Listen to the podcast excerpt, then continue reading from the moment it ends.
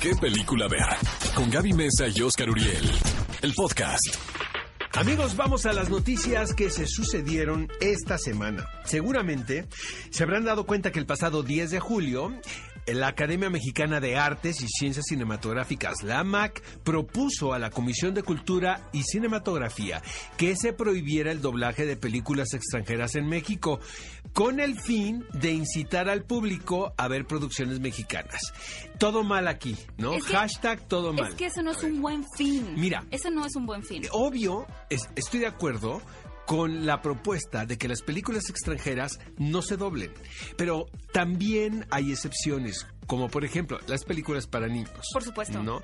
Eh, he visto contraargumentos donde dicen que hay gente que no sabe leer, ¿no? Pues es que hay somos un país en Exactamente, hay que considerar, ¿no? A, a esa población. Eh, vaya, hay casos específicos, pero creo que son muy claros, Gaby, ¿sabes? Creo que tampoco se debe generalizar, ¿no? Pero lo que a mí me hace ruido aquí es el argumento por el cual están proponiendo esto. Absolutamente. Para ver cine mexicano. O sea, no le encuentro el sentido común por ningún lado. De hecho, me parece que es muy estúpido. ¿No? Sí, en realidad si pensamos en países primermundistas, en donde el nivel de analfabetismo, es decir, personas que no saben leer y escribir, es muchísimo menor, por ejemplo, en Francia, ¿no? En Francia uno tiene que buscar un cine en donde esté la versión original. ¿Por qué? Porque tiene esa tendencia a doblar todas las películas. En España también. En España también, en. Italia. Ahora, la realidad es que a mí también me gusta, por lo menos a nivel personal, ver las películas en su idioma original, porque creo que obviamente tienen la esencia nata de la película y yo puedo leer los subtítulos. Afortunadamente, pues tengo la capacidad de leer subtítulos y no solamente pensemos en personas que sean analfabetas, sino también con alguna dificultad visual, o sea, que no ven bien, así de sencillo, ¿no? Y no solo con películas eh, de animación. En este tema, Oscar, y no podría estar más de acuerdo contigo, es en el fin por el que se busca que haya más exhibición del cine mexicano, porque, por ejemplo, solamente en el año 2018 la película más taquillera en México fue Infinity War con uno, bueno, con mil 141 millones de pesos y tuvo 21.5 millones de asistentes. Mientras que la película más taquillera en México, producción mexicana, fue Ya Veremos, con un total de 4.1 millones de asistentes y 197 millones de pesos. O sea que estamos hablando de un porcentaje incomparable en realidad. Es decir, que qué tanto la voluntad de las personas es ir a ver una película mexicana porque está hablada el español o una decisión simplemente de qué prefieren ver, ¿no? No sé, ¿tú crees que, que vaya a proceder esta No, iniciativa? bueno, de hecho la academia ya se manifestó con un comunicado días después, donde explica cuál es su postura, lo cual me parece mucho más claro, obviamente, y, y congruente, ¿no? Que que esta decisión tan totalitaria, ¿no? Y tan contundente de que se acaba el doblaje en este país. Yo la verdad, amigos, eh, voy a ser muy honesto, detesto las películas dobladas. Y, y siento también que nosotros somos un país donde la educación cinematográfica eh, ha partido también del respeto de la versión original, ¿sabes? Que si- no, no es que yo considere que en España o que en Francia a la gente le guste leer menos o más, sino es parte de la, de la educación y de la cultura. ¿no? Totalmente.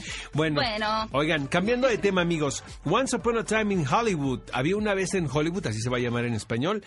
Está nada de llegar a cines. Yo la verdad no la he visto. Hice las entrevistas, pero vi 20 minutos nada más.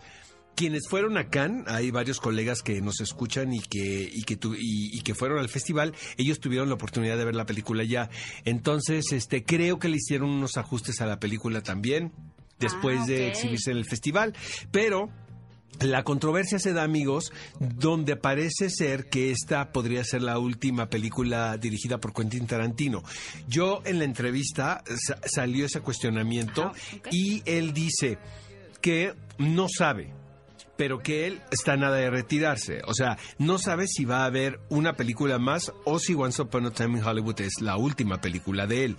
Me da la impresión que todo depende del éxito de la película. O sea, ¿En qué él, sentido? él quiere salir en una nota alta. Ah, ok. Sí, sí, ¿sabes? si la película es sumamente exitosa, es un retirarse, como dices tú, Eh, con en dignidad, las nubes, ¿no? Con, dignidad, y no con la frente en alto. a Exacto. La última, con la Hateful peor. Eight, Hateful Eight, por ejemplo, ¿no?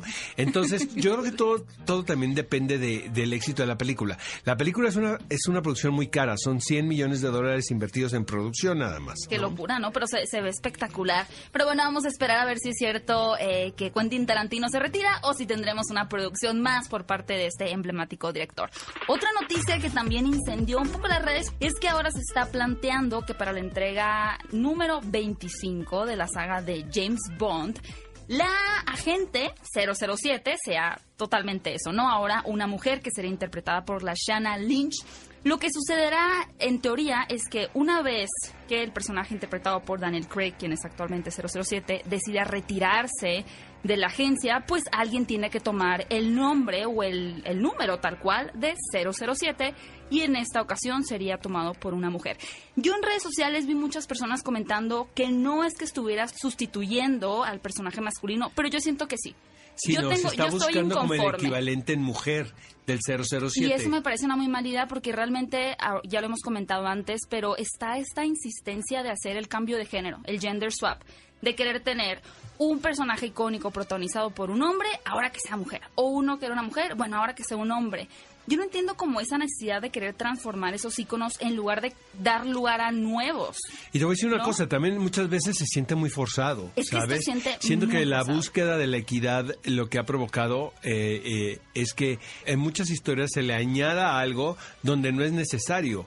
Como dices tú, probablemente sea mucho más interesante crear un vehículo completamente distinto Sí. para este personaje, no que tenga que ser la versión femenina de la gente 007. Y que ¿no? seguramente sí lo va a hacer, porque primero se estaba rumoreando por ahí a Idris Elba, que a mí me parecía una opción fantástica, ¿no? Realmente sería el primer Bond afroamericano, y ahí era como un riesgo, por así decirlo.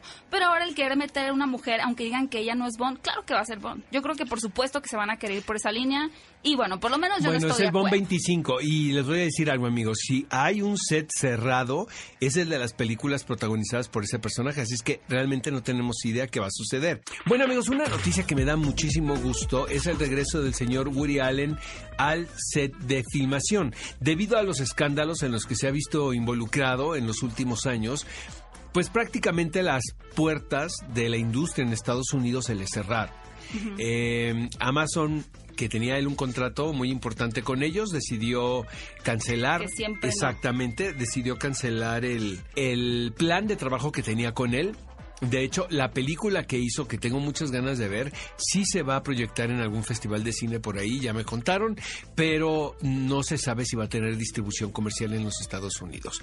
Ahora, el señor de 82 años, pues sigue muy activo, la verdad, y movió influencia, contactos y todo, y está rodando su próxima película en San Sebastián. O sea, es, es el anti-Quentin Tarantino, ¿no? Exactamente. O sea, uno tiene Él como dice que- 60 películas. Pero dice, dice Woody Allen que él quiere morir en el set, tal cual, así de Tal romántico, cual. o editando alguna película.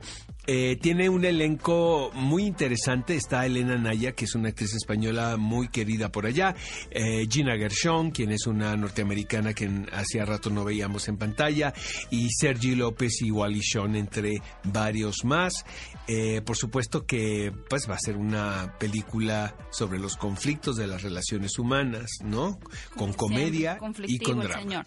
Y bueno, finalmente, para terminar este bloque de noticias, les cuento que la semana pasada les dijimos algunos de los candidatos que estaban compitiendo para convertirse en el nuevo Elvis Presley o el actor que dará vida a este famosísimo cantante en un biopic, en una cinta biográfica. Y resulta que después de varios castings, el victorioso resultó ser el más desconocido de todos, que es Austin Butler, a quien posiblemente en un poco tiempo será más reconocida su cara porque aparecerá en Once Upon a Time in Hollywood y también en una cinta muy esperada que es The Dead Don't Die. Y la verdad es que yo vi fotos de ese actor y me parece una elección fantástica. Estuve viendo algunas entrevistas y tiene una voz como muy varonil, la verdad, como rasposa, varonil, sensual. Creo que fue un gran casting. Si, lo, feliz. si lo eligió Baz Luhrmann de entre ese grupo de Sí. actores es que seguramente le vio algo que nosotros aún no. Y seguramente pues, se va a convertir en una estrella, ¿no? Que Vanessa Hudgens sí le vio. Está con Vanessa Hudgens, ¿no? ¿Es Creo. pareja ahorita? Según yo sí. Según yo creo que era Vanessa Hudgens. Espero no estarme metiendo en líos, amigos. Pero bueno, Bueno, amigos, estas han sido las noticias más relevantes de esta semana. Ve a Cinépolis y utiliza el hashtag qué película ver. Escúchanos en vivo todos los sábados a las 10 de la mañana en Exa FM 104.9.